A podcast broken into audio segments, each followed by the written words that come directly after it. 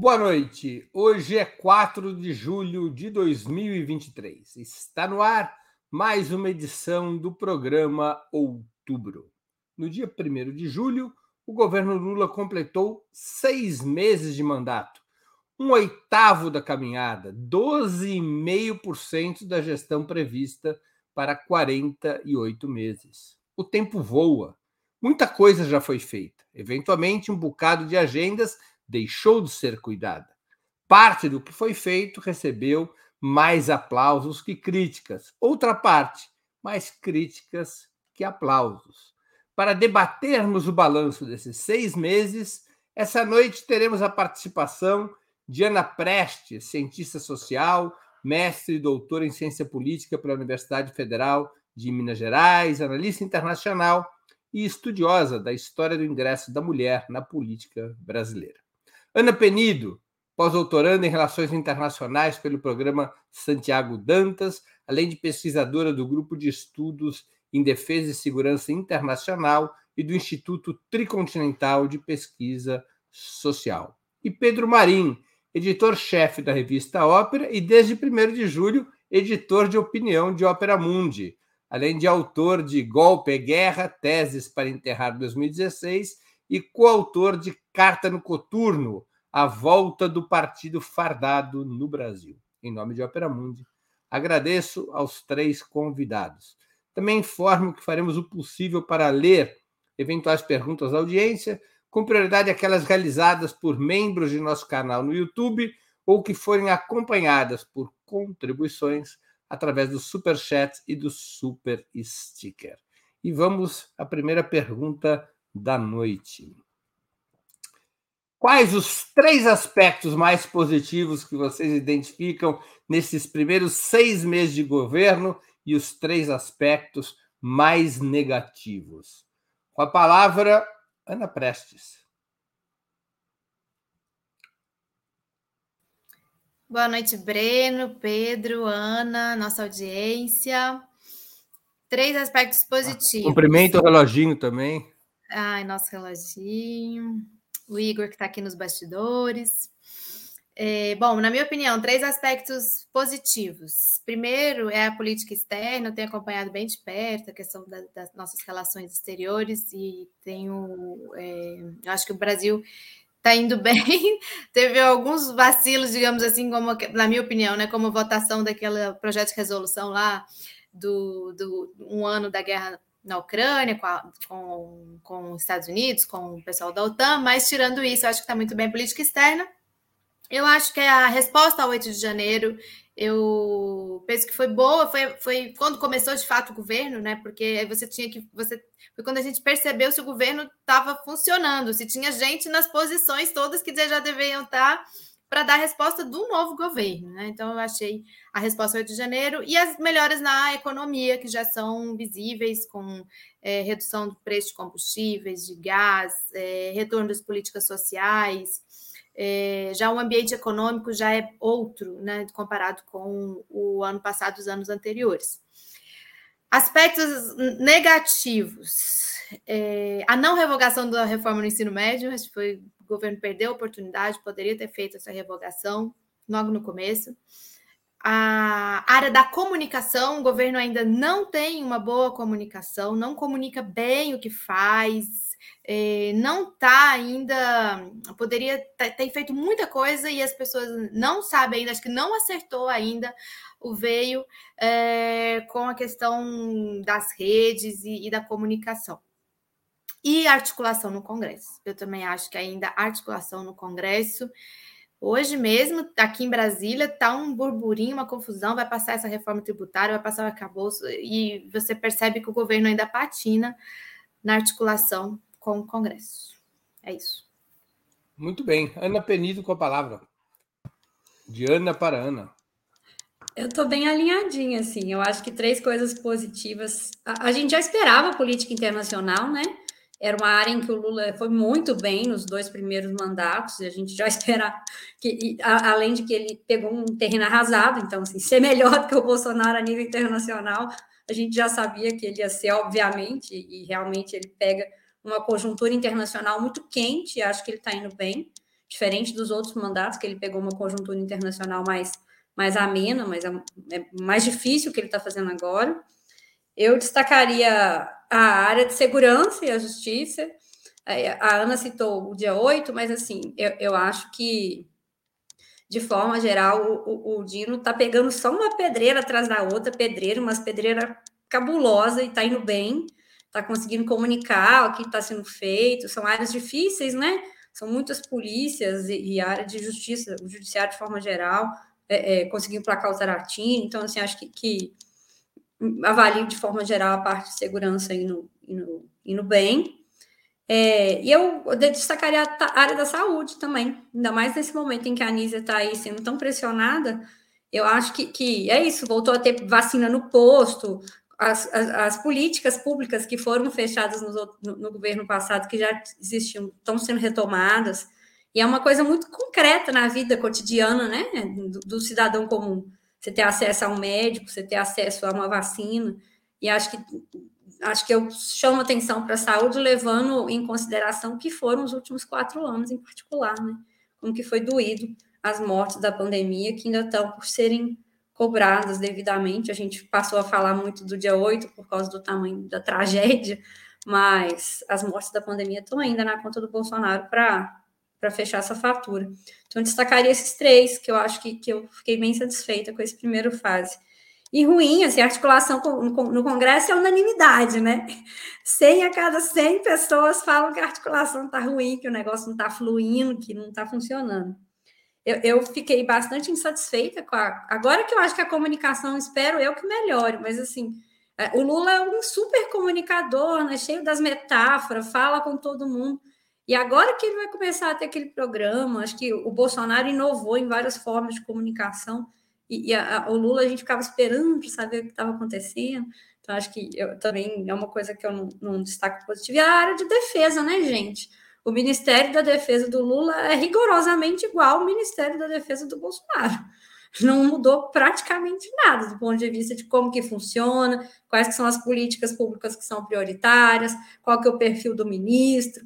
Então, assim, nesse ministério eu considero que a gente continuou com o mesmo perfil do governo passado. A gente está no governo novo, eu espero que a gente tenha um ministério novo também.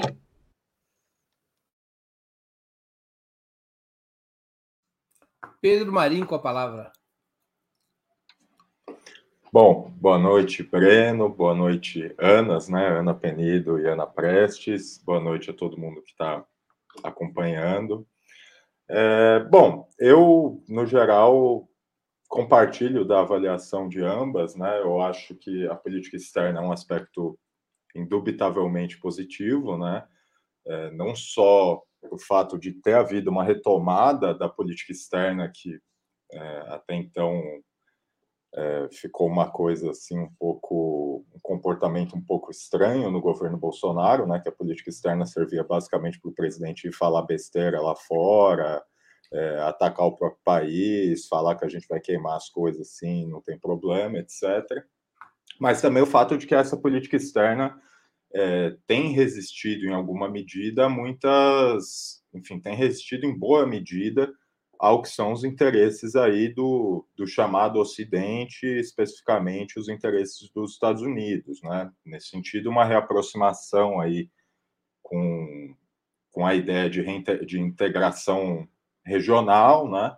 É, uma postura altiva realmente, né? Uma postura solidária com o sul global, mas que por enquanto ainda não deu resultados concretos é, de grande monta, né? Não há nada que a gente possa dizer assim, não, isso é um é, é algo novo que apareceu em função dessa política externa. Além disso, eu obviamente falaria a, re, a recreação dos programas sociais é, e a pausa de algumas privatizações ali já no começo do governo, né? Por exemplo, a dos Correios que vinha sendo discutida e que vinha avançando, e já ali no começo do governo teve uma, um impedimento desse tipo de medida. Nos pontos negativos, eu colocaria uh, a política econômica, ou digamos, o, o arcabouço geral que tem se criado para a política econômica futura, e com isso, obviamente, eu estou me referindo, antes de tudo, ao arcabouço fiscal, que, na minha concepção, foi uma, é, enfim, foi um, um, debate que foi colocado já rebaixado pelo governo e que não precisava ser assim. É, a comunicação, por óbvio, e aí cito especificamente a ausência de um plano de comunicação do governo que, é, que tem o objetivo de fazer um enfrentamento da comunicação de fato, quer dizer, de fato, a grande oposição ao governo hoje é a imprensa, mas o governo, pelo jeito, gosta de alimentar essa grande oposição, inclusive com dinheiro, né?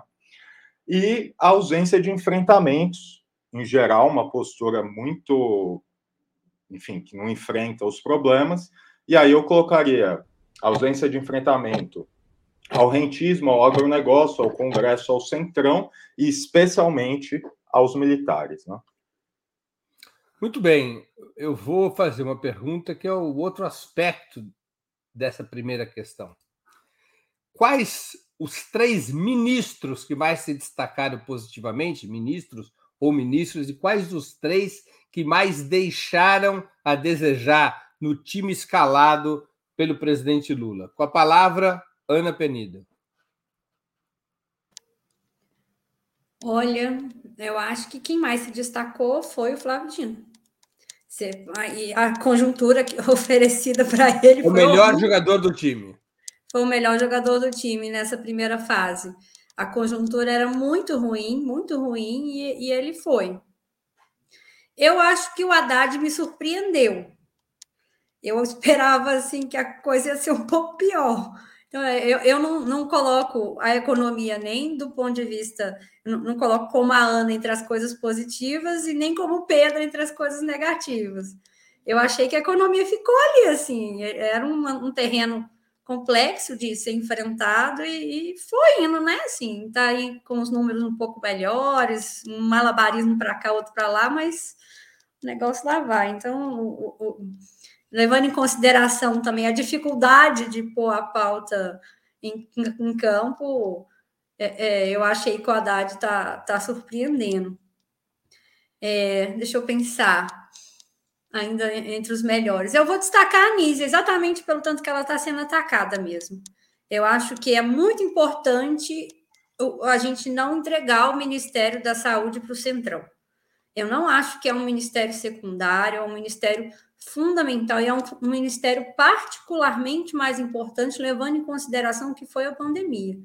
Então, é, é, ela é uma pesquisadora extremamente respeitada, uma mulher extraordinária. Então, eu gostei muito quando ela foi indicada e, e per, per, gostaria que ela permanecesse. Então, destaco aí a, a, ela também nesse time, nesse time A de, de bons jogadores. E, e os três pernas de pau? Olha, é óbvio que o meu perna de pau número um sempre vai ser o Múcio, porque é difícil, né? É ter um ministro do governo passado. É, eu, eu quero muito entrar no governo Lula, sabe? Assim, que chegue logo o Lula 3 na área de defesa, porque tá, tá ruim a gente nesse esquema governo Bolsonaro na área de defesa ainda. É, o GSI, mesmo com a troca de ministros, né? Tem o status de ministério, então fica ali a, a manutenção de, do GS, continuar tendo um ministro no GSI, eu já acho que está errado, porque a gente teve uma oportunidade de, fechar o boteco e não fechou. Então, assim, é, é, é ter o GSI, é, é, ter o GSI e o GSI ser um ministério, eu destaco, então, o pacote inteiro também. E o Padilha, talvez, não sei, vou ter que pensar. essa parte da articulação ali com o Congresso, de fato, está tá, tá, tá muito frágil. Está muito ruim, não está funcionando. Então, eu não sei muito bem onde é que está o ruído. Eu acompanho mais, acaba que a área de defesa, de política internacional, fico moscando em algumas coisas nas outras áreas. Mas não sei, tá aí o meu, meu time, meu time ruim também. Vamos começar substituindo os jogadores do time passado. E aí, depois que a gente substituir os jogadores do time passado, a gente chega no time presente para avaliar os de agora. Pedro Marim, quais são os três craques e os três pernas de pau? Bom, minha avaliação é bastante parecida com a da Ana Penido também. O Flávio Dino, é, por óbvio, é um ministro que tem feito, é, digamos, tem feito os maiores enfrentamentos dentro desse governo, né? curiosamente, um, um ministro da Justiça. É, também destacaria a Nízia pela importância que tem é, enfim, que teve à frente da Fiocruz no momento ali que o Brasil vivia a pandemia. Eu tive o prazer de visitar a Fiocruz alguns meses atrás e, enfim, pude ver realmente os esforços que ela colocou ali, construindo um novo hospital de ponta para atender é, os doentes durante a pandemia. Enfim, é uma instituição é, realmente muito séria, assim, é uma das coisas que dá orgulho realmente que você vê assim, você pode falar, nossa, eu tenho orgulho de ser brasileiro e ter isso aqui, né?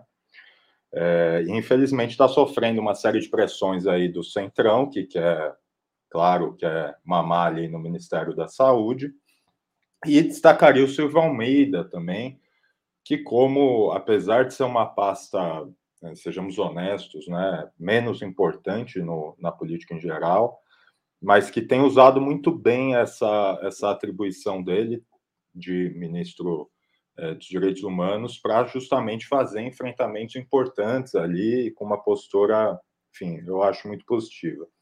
Os piores, é, eu também vou concordar com a Ana Penido que o, primeiríssimo da lista dos piores é o, é o senhor Múcio, né?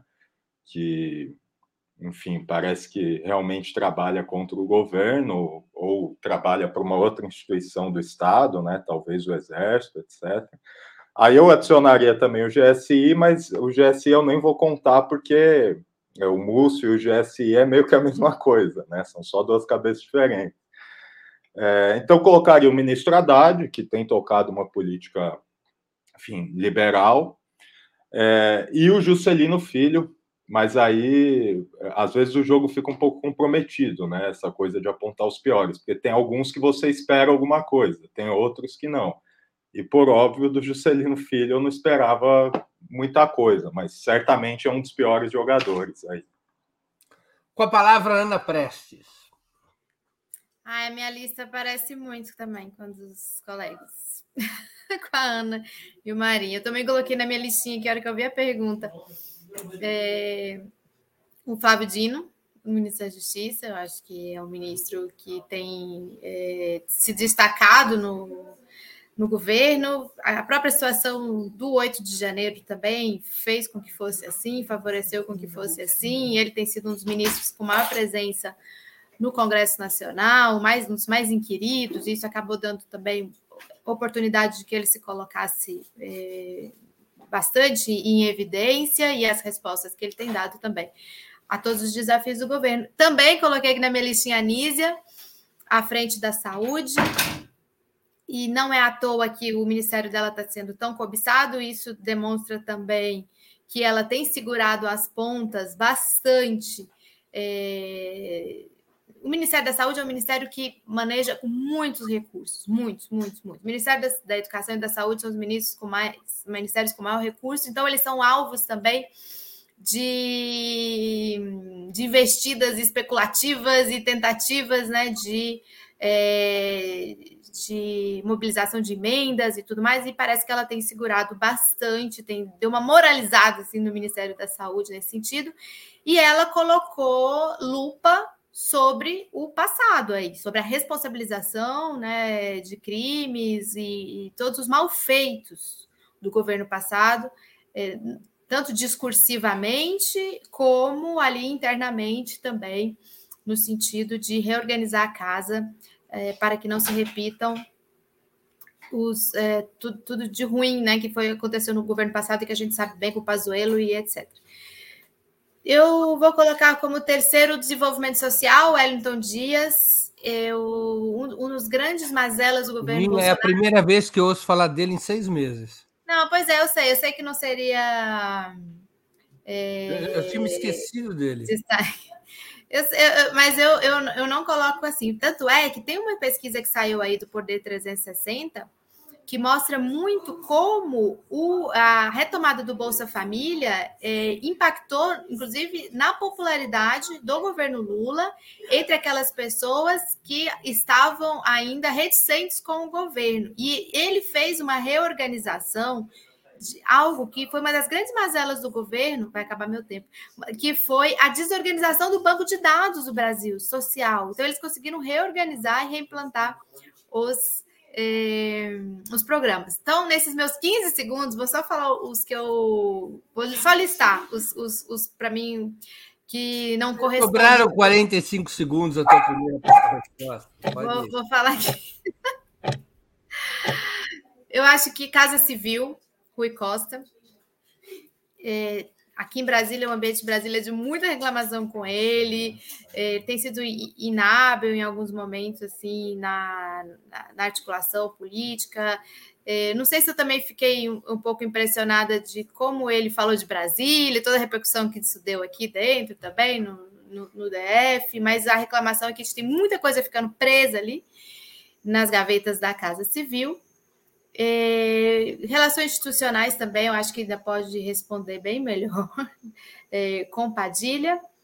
E eu, eu, tinha colocado o Ministério do Turismo por conta de toda essa confusão que está que, que tá em torno do Ministério do Turismo, e estava na minha listinha também a defesa, o, Múcio. Muito que bem. Eu vou fazer uma pergunta complementar na mesma ordem. E o Geraldo Alckmin? Está dentro das expectativas? Surpreendeu positivamente? Ou surpreendeu negativamente nesse combo de vice-presidente com ministro do Desenvolvimento, Indústria e Comércio? Rapidamente para responder. Ana Penido com a palavra. Está na régua. Tá na não régua. surpreendeu positivamente, assim, não entregou nada extraordinário, mas também não foi nada. Não teve nenhuma desgraça que a gente tenha aberto uma caixa de Pandora. Está na régua. Pedro Marinho. Olha, é, me surpreendeu positivamente, mas é porque, de novo, né, eu tinha uma avaliação, tinha uma expectativa muito baixa. Então, é, acho positivo, por exemplo, que, eles ten, que ele tenha é, pressionado o Copom em relação à Selic, é, mas, enfim, é isso, né? Ele é vice e acho perigoso que ele acumule tanto poder dentro do governo também. Ana Prestes.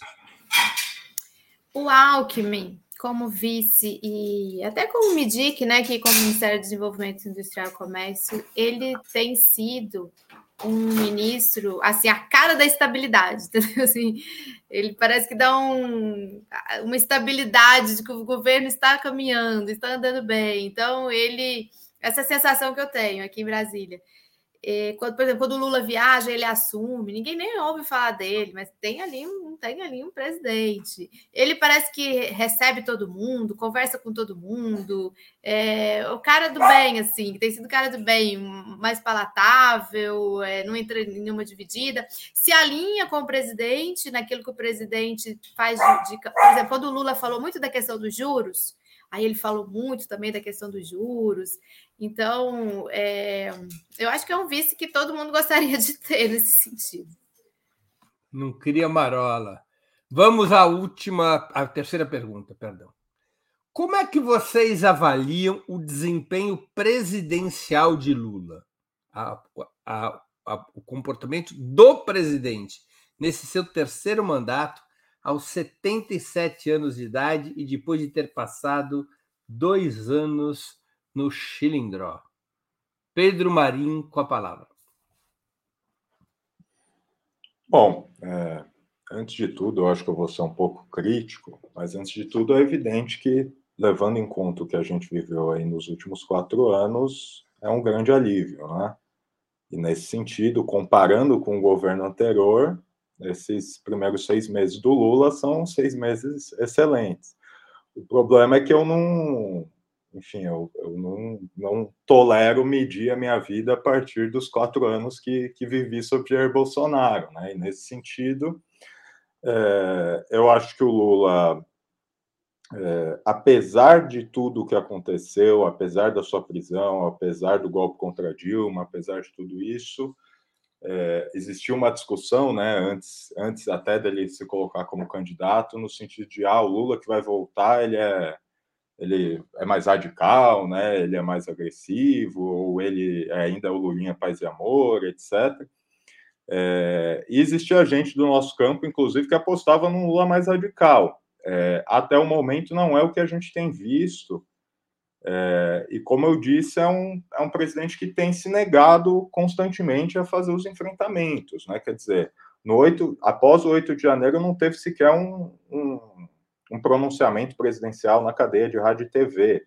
É, e depois se auferiu que, evidentemente, a maioria da população achou aquilo que aconteceu no 8 de janeiro um absurdo.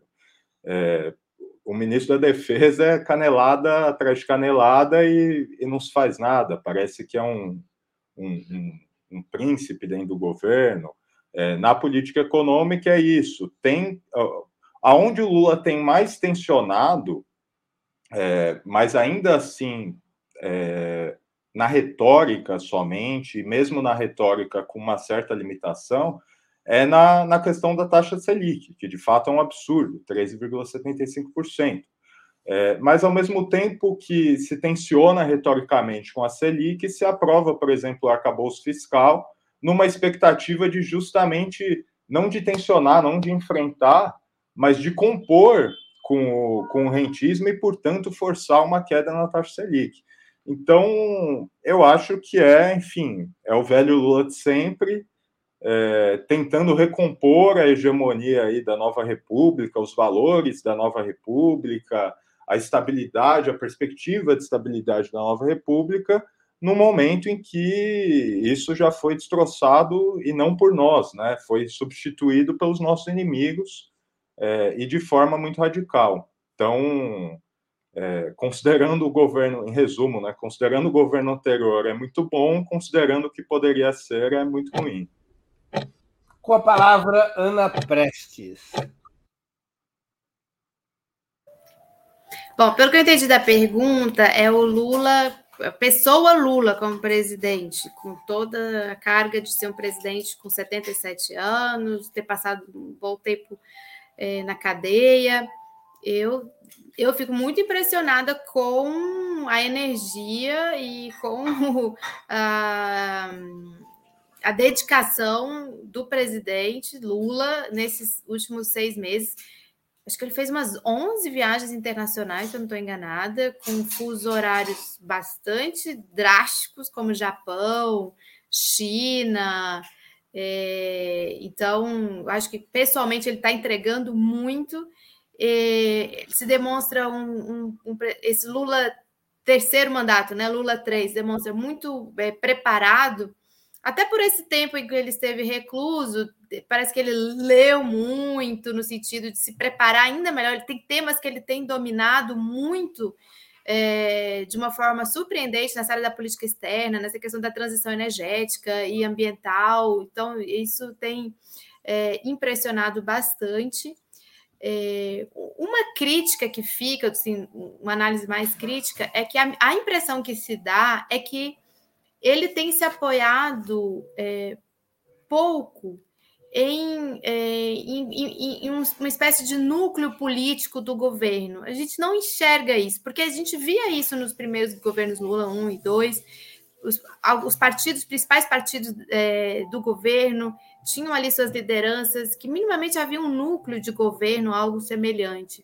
A impressão que dá é que dessa vez o Lula ele está muito mais é, formulando é, e, e, demandando é, individualmente mesmo, até a relação dele com os ministros, o freio de arrumação que ele já fez umas duas vezes, de aqui ministro não fica tendo ideia própria, aqui ministro tem que andar junto com o governo, ele está muito mais é, dono, digamos assim, da situação, do que acontece em cada ministério e, e, e, tem cuidado mais disso de uma forma, a impressão que se dá de uma forma muito pessoal. E isso sobrecarrega bastante e acaba, a, a sensação que dá é que não divide essa responsabilidade para onde o governo vai, de que rumo o governo, com que rumo o governo vai, com os outros partidos que fazem parte, fizeram parte eh, tanto da Federação Brasil eh, da Esperança, como eh, da Aliança mais ampla né, dos partidos que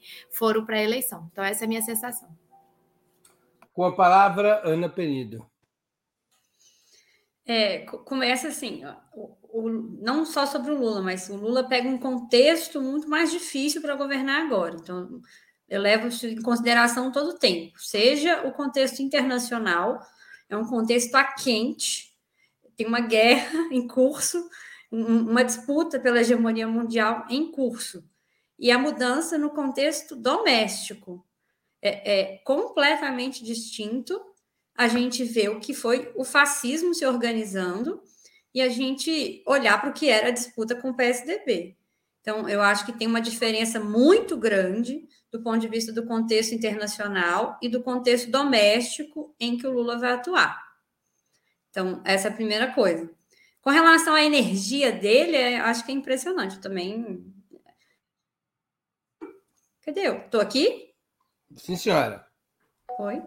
Ah, tá. Eu dei uma sumida para mim mesma. Eu acho a energia dele incrível. Eu acho que tem, tem é, é, o, é o perfil dele, né? Assim, o perfil dele é o perfil de tentar coesionar coisas. Eu concordo com a Ana nesse ponto de vista de como ele tem lidado com as alianças, mas eu acho que era assim que estava na campanha também. Na campanha, a gente já não via ali aquele núcleo, tipo aquele núcleo de conselheiros a gente via a campanha assim, ah, um aqui, outra colar, outra colar, e o Lula escutando todo mundo, escolhendo quem que ele queria, que, que ele queria fazer. Então, acho que é um reflexo um pouco de uma debilidade que já se apresentava na campanha. Mas aí, com relação, para mim, o que, que eu acho que é o, a falha principal? Para mim, a principal dimensão que o governo precisa melhorar é construir condições objetivas para que as pessoas beneficiadas pelas políticas sociais sejam politizadas. Então, sejam educadas politicamente, organizadas politicamente. E aí a o Lula está cumprindo esse papel? Não, não está. A gente viu no dia 8, por exemplo, ele fez aquela travessia histórica com os deputados, os senadores e os o prefeito, né? Deus o cambau, Deus o cambau, acho que foi no dia 9, logo no, logo no dia depois do quebra-quebra. Ali era um momento para ter chamado a população Olha, é, é, chamar mesmo, é o que a, a outros países que viveram situações de instabilidade, os presidentes fizeram, né? Olha o que tentaram fazer com o nosso país. Na área de defesa, eu não espero que ele mude, sei lá, trocentas mil coisas. Mas chamar a conferência de defesa é uma oportunidade, não. Então, peraí, então vamos trazer mais gente para sentar para conversar sobre isso. Construir políticas que, inclusive, foram, foram pensadas para os primeiros governos, em torno do Bolsa Família, como é que faz esse processo de educação política das famílias do Bolsa Família. Então, eu acho que, que se a gente não faz isso, a gente fica só fazendo um balanço do, do hoje e a gente não constrói condições concretas para ter um amanhã de outra qualidade do ponto de vista da correlação de força. Então, se eu fosse destacar um ponto que precisa melhorar, é esse. Muito bem. Antes de continuarmos, eu queria pedir a todos vocês que contribuam financeiramente com Opera Mundi. Há seis formas de fazê-lo. A primeira, assinatura solidária em nosso site, operamundi.com.br apoio. A segunda, se tornando membro pagante em nosso canal no YouTube. Basta clicar em Seja Membro e escolher um valor no nosso cardápio de opções. A terceira e a quarta forma de colaboração são o Super Chat ou o Super Sticker. A quinta é através da ferramenta Valeu, valeu demais quando assistirem aos nossos programas gravados. E a sexta forma de contribuição é através do Pix. Nossa chave no Pix é apoia.operamundi.com.br. Vou repetir. Nossa chave no Pix é apoia.operamundi.com.br. A mais eficaz de todas as armas contra as fake news é o jornalismo de qualidade. Apenas jornalismo de qualidade coloca a verdade acima de tudo. Esse jornalismo que a Opera Mundi busca oferecer todos os dias depende da sua contribuição, do seu apoio, do seu engajamento, do seu bolso, lamento informar. Não importa o valor com o qual possa ou deseje contribuir, ele é essencial para nossa sustentação e desenvolvimento. Até porque um dos aspectos negativos desse governo é que a publicidade continua indo para os mesmos de sempre, para os monopólios da comunicação. A vida da imprensa independente continua a pão e água, dependendo, evidentemente, do apoio dos espectadores e leitores. Vamos a mais uma questão. Primeiro, eu vou aqui citar um encadeamento histórico antes de fazer a pergunta. É uma pergunta um pouco mais longa. O segundo governo Getúlio Vargas foi marcado pela campanha O Petróleo é Nosso. Campanha começa antes da posse da eleição da posse de Getúlio, se prolonga e cria base social para a aprovação da lei que criaria Petrobras. O governo JK, entre 1955 e 1960, foi marcado pelo lema 50 anos em 5 e a construção de Brasília. O de João Goulart, um governo muito curto, o João Goulart governou pouco mais que um ano, foi marcado pela luta pelas reformas de base. O do governo Sarney, eu vou aqui pular os militares, o governo Sarney foi marcado pela transição democrática e a Constituição de 1988. As gestões de Fernando Henrique Cardoso pelo combate à inflação e o Plano Real. Os primeiros governos Lula pelo combate à fome e à miséria. A administração Dilma Rousseff pela tentativa de encontrar um outro modelo de desenvolvimento. O governo Lula já conseguiu construir, ou pelo menos acenar na sociedade, a causa através da qual pretende marcar sua identidade e deixar seu legado nesse terceiro mandato? Com a palavra, Ana Prestes.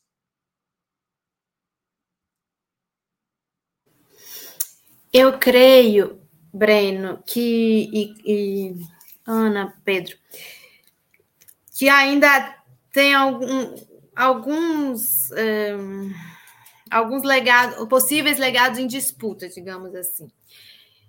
Eu vejo quatro, pelo menos. Eu vejo a questão é, a, a, só de termos eleito Lula, só de ter derrotado aquele outro projeto que estava no poder, a questão da democracia, de é, defesa da democracia, o Brasil é, a sua democracia, enfrentou a, as ameaças da democracia. Volta ao que você também citou aí, os primeiros governos Lula, a questão da miséria e da fome, tirar mais de 30 milhões de pessoas da fome, da miséria. O, Lula tem falado muito sobre isso, a questão do combate à desigualdade, todos os eventos que ele tem participado.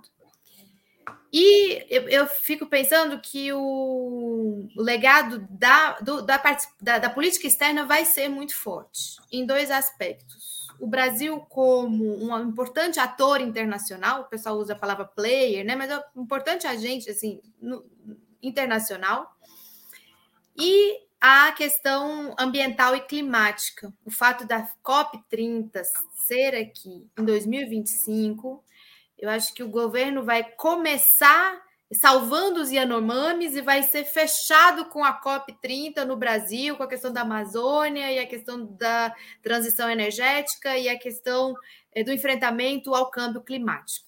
Então, fico pensando que dessas quatro aí, desses quatro itens aí, pode sair o que vai ser o legado mais forte. Vamos ver ainda o que, que vai ficar de mais, é, de mais marcado, né? Para ser a marca do governo. Ana Penido com a palavra.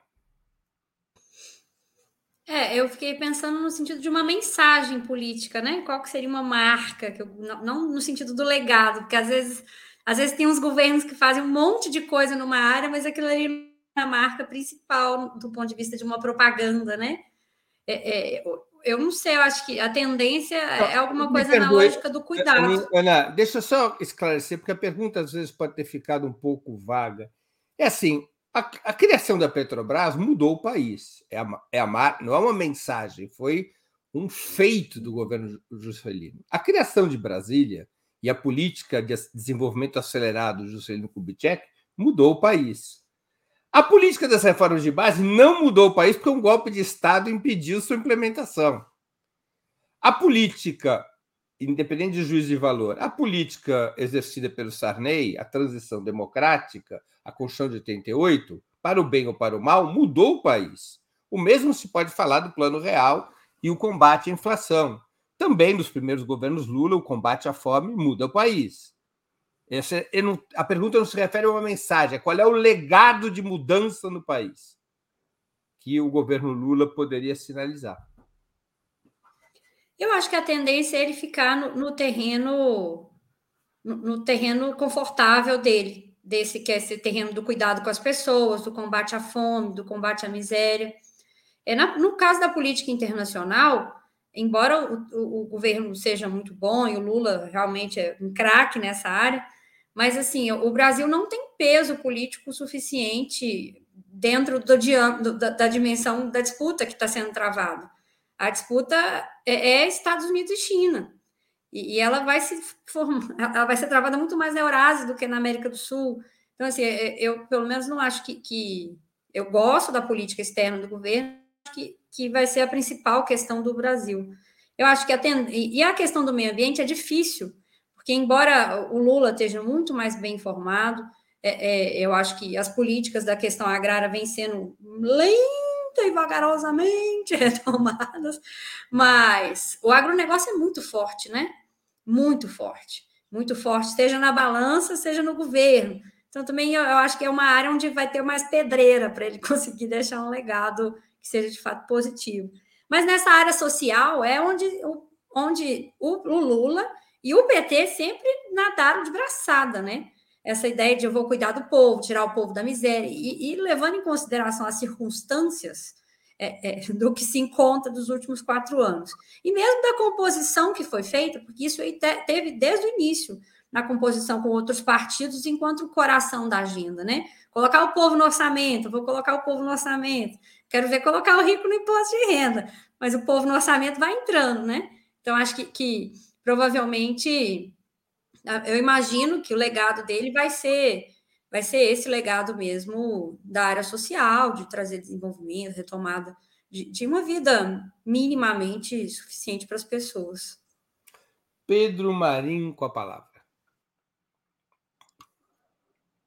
Bom, é, naturalmente até agora eu diria que não tem uma grande marca, mas é, enfim, são seis meses, ainda tem três anos e meio pela frente, né? Até o momento que se poderia dizer, e isso é o que me aterroriza um pouco, é que a grande marca do governo nesses seis meses, e ela não pode ser a grande marca do governo quando ele chegar ao final, é justamente a recomposição dessa, dessa noção de estabilidade democrática, de paz, mais ou menos paz social, uma paz social que esconde muito sangue, é, esse tipo, a normalidade, as instituições, etc. Porque, é, veja, qual que é o maior argumento quanto a isso, né? O, o, o PT apostou nisso durante todos os seus governos, até que esse Estado, essas instituições, essa é, suposta normalidade se voltaram contra ele e derrubaram o governo e levaram ao golpe, levaram à presidência do Michel Temer, que foi lá e destroçou o, que tinha sido feito de, em termos sociais e levou, afim, ao cabo a eleição de Bolsonaro. Então, o que eu temo é justamente que, é, sem uma grande marca, sem uma, no, uma grande inovação, é, e isso, nas condições atuais, é, é óbvio, significa necessariamente ter uma postura de enfrentamento, ter uma postura de mobilização, que a gente acabe é, repetindo o passado, né? não só como governo, mas também como na tragédia desse governo. Né? É, eu concordo com a, com a Ana, com a Ana Prestes, que existem essas possibilidades, né? meio ambiente, a política externa, é, enfim, a questão da fome e miséria, etc. Dessas, eu acho que a mais relevante seria, de fato, a fome, fome e miséria, é, mas eu não sei, eu, assim, eu acho que é a que mais traz traria resultados para o Partido dos Trabalhadores é, num, num futuro, numa futura eleição, etc. Mas eu não sei até que ponto ela é capaz de, é, de fato, trazer essa estabilidade que ele, que ele busca. A política externa tem um problema que é que é muito fácil disputar a política externa, como a gente tem visto aí nos últimos nos últimos meses, né? Quer dizer, se faz uma, um monte de coisas na política externa, um monte de coisas importantes e o, o que aparece na imprensa, o que aparece no jornal e etc. E há de eterno isso é comentado é o presidente dizendo que a questão da democracia é relativa. A propósito, de fato, é, né? É, então, e a questão do meio ambiente também me parece, apesar da importância que de fato tem, mas me parece que é, não atende no mais fundamental, que são os interesses mais imediatos da população brasileira como um todo, né? Apesar de ser muito importante, por exemplo, para a juventude, como deve ser de fato. Muito bem, vamos a mais uma questão. Após seis meses de governo Lula, a esquerda está mais forte, os liberais continuam sem rumo e o bolsonarismo perdeu espaço? Com a palavra, Ana Penido. Bom, começar pela esquerda, né? Eu acho que a esquerda está mais animada. Eu não diria que ela está crescendo do ponto de vista de força social organizada, porque não está, não, não, não tem, né? A gente não vê isso nos atos, a gente não viu isso no primeiro de maio, é, não viu isso no 8 de março, mas ela está mais animada. Eu acho que ela sai da defensiva em algumas áreas e critica e, e questiona e quer participar. Então, acho que, que pelo menos ela está mais animada. Crescer aí já é muita coisa. Os liberais sem rumo, eu não acho que eles estão tão sem rumo assim, não. Acho que eles estão com assento ali no Banco Central, estão satisfeitos, está tudo dando certo conforme eles tinham programado. Eles querem o dinheiro mesmo, está tá tudo caindo. Então, acho que, que, que, eu não diria que os liberais estão estão sem rumo, a não ser que seja o PL, que, a pergunta se tra trate do partido. Mas, talvez... eu, eu me refiro à direita liberal, né? Que ela foi tirada.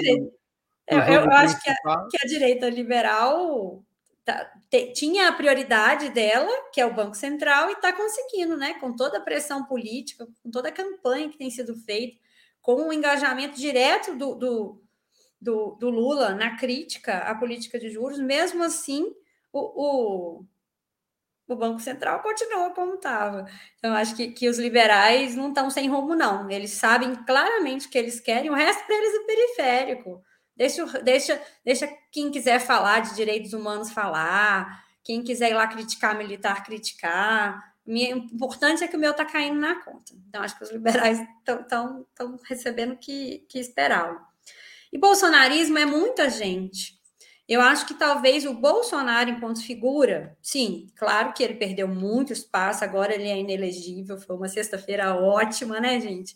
Espero que no dia que ele estiver na cadeia, vou soltar um foguete aqui na minha cidade, no interior. Vamos chocar todo mundo no interior de Minas. Onde é a sua cidade? Eu estou morando em Itaúna, uma cidade no interior que o Bolsonaro foi ganhou em todos os turnos, já faz um tempo que, que não é um governo de esquerda aqui, né?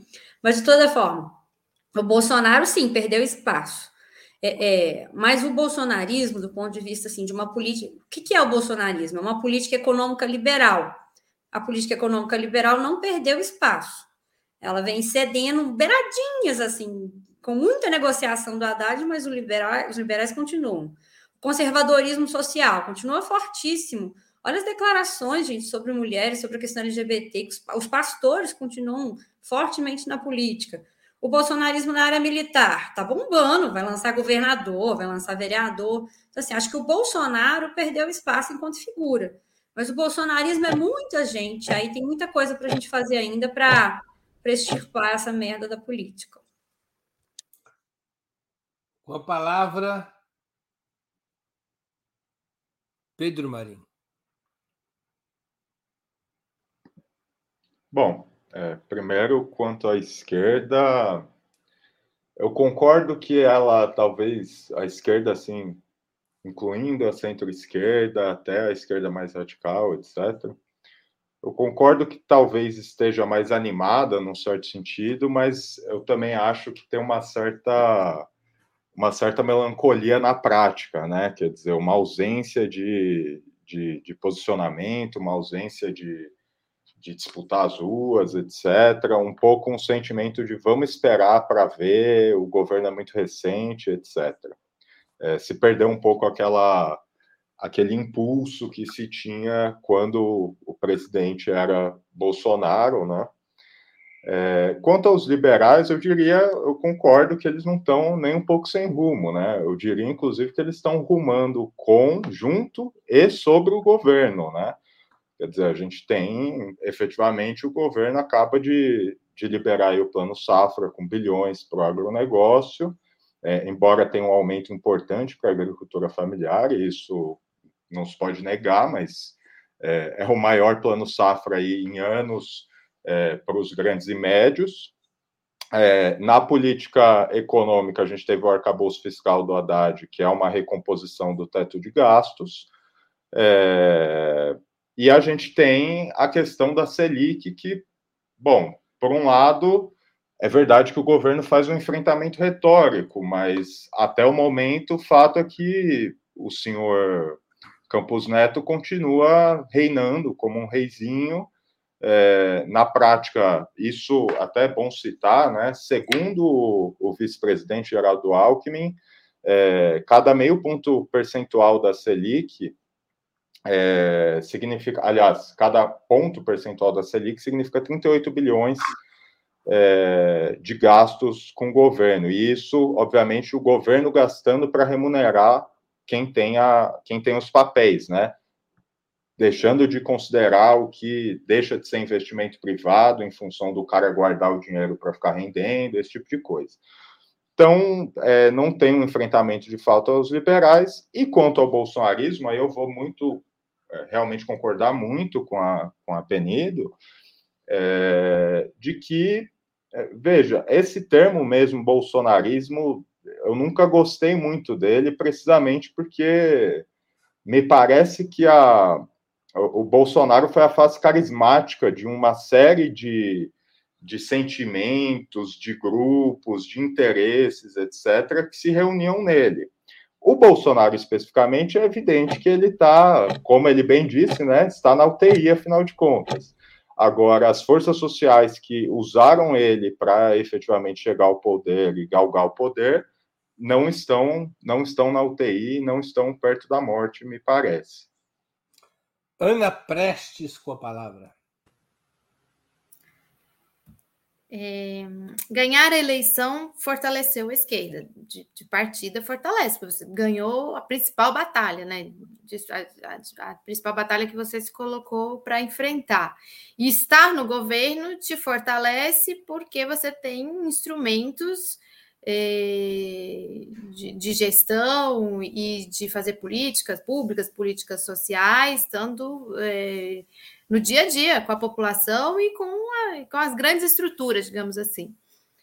Agora, por um lado, agora, se você não faz isso, que muitos aqui falaram no chat, que a Ana Penido falou super bem, é, de que de politização, de batalha ideológica mesmo, batalha de ideias no meio da sociedade, como esquerda, você fica um gigante também de pés de barro, porque você não tem uma base social é, organizada, educada, convencida de te suportar, é, principalmente nos momentos de crise. Liberais. Os liberais, a pauta liberal, ela está forte dentro do Congresso. Basta a gente ver agora essa semana essas discussões aí das reformas e tudo mais. O que eles podem estar em dificuldade, e foi um pouco isso que eu enxerguei talvez na pergunta, e concordo, é que é, eles não têm ainda um líder para chamar de seu. Por exemplo, amanhã tem eleição presidencial. Quem lidera? Quem, quem eles vão apostar suas fichas? É, Você está falando dos liberais. É, dos liberais. Para se distanciar desse campo que, que, se, que foi catalisado, parte deles foi catalisado pelo por isso que se chamou de bolsonarismo, né? Então, quem é o líder? Quem eles vão constituir como líder para voltarem a ser a, o, o, a disputa entre a esquerda, né? O que foi PT versus PSDB por um tempo. E os bolsonaristas, que eu também concordo com Ana e Penido e com Pedro, de que o termo bolsonarista limita esse setor que ele é que ele não se resume no bolsonarismo e que vai encontrar um outro um outro, um outro desaguadouro, digamos assim, uma outra liderança, é, eles podem estar é, ainda é, perdido um pouco de quem vai ser esse líder, mas eles continuam muito fortes. As pesquisas demonstram isso, né? Todas essas pesquisas de, de opinião, de opinião que tem saído aí demonstram isso, que esse é um campo que ainda está muito forte no seio da sociedade, principalmente com a pauta conservadora e esse casamento da pauta conservadora e, e liberal na economia, que foi o governo eh, Bolsonaro. Isso. Muito bem. Vamos a mais uma pergunta. É...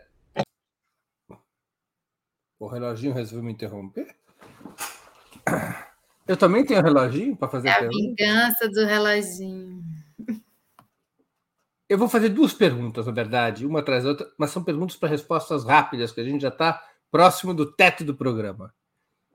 É, uma nem é da pauta de hoje, mas eu fiquei curioso. Michele Bolsonaro é a principal candidata à peça de reposição ao Bolsonaro?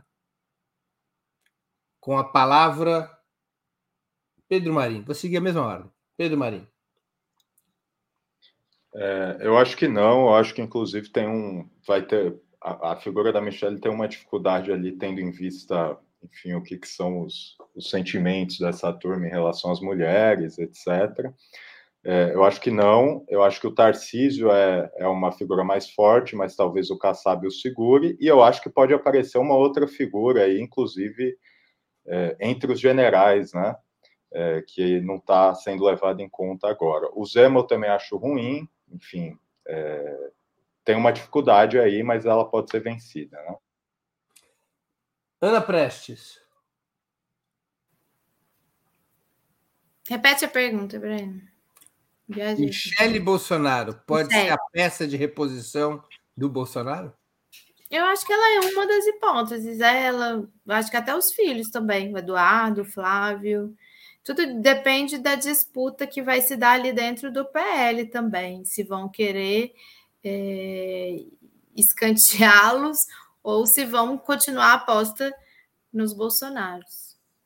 Ana Penido. E depende também da continuidade dos processos, né? Se ele vai ser preso mesmo, se ele não vai ser preso, quem mais ele vai levar junto com ele. É, é, do ponto de vista teórico, não. É, eles não gostam de mulher, né? É bem difícil emplacar uma mulher num segmento de extrema direita. Bem difícil mas, mesmo. Né? Me perdoe te interromper, mas se olhar para a extrema direita fora do Brasil, a maior parte das organizações de extrema direita ah, são sim. dirigidas por é, mulheres. Eu não estou pensando aqui desse perfil jovem ou mesmo quarentão, branco, é, motociclista, né? A, a, ideia de ser presidido por uma mulher é bem difícil para essa turma, mesmo que seja uma mulher que é esposa de alguém. Então, hum, eu, mas os filhos continuam na jogada, mas eu acho que vão surgir outros nomes, sabe? É, eu acho que a correlação de forças mudando, esses nomes também vão dando uma circulada. Muito bem. Vamos à última pergunta da noite também. Pergunta rápida e objetiva. Qual a nota que vocês dão para esses seis primeiros meses do governo Lula? Ana Penido. Entre 0 e 10. Como é o nosso governo, eu vou dar oito.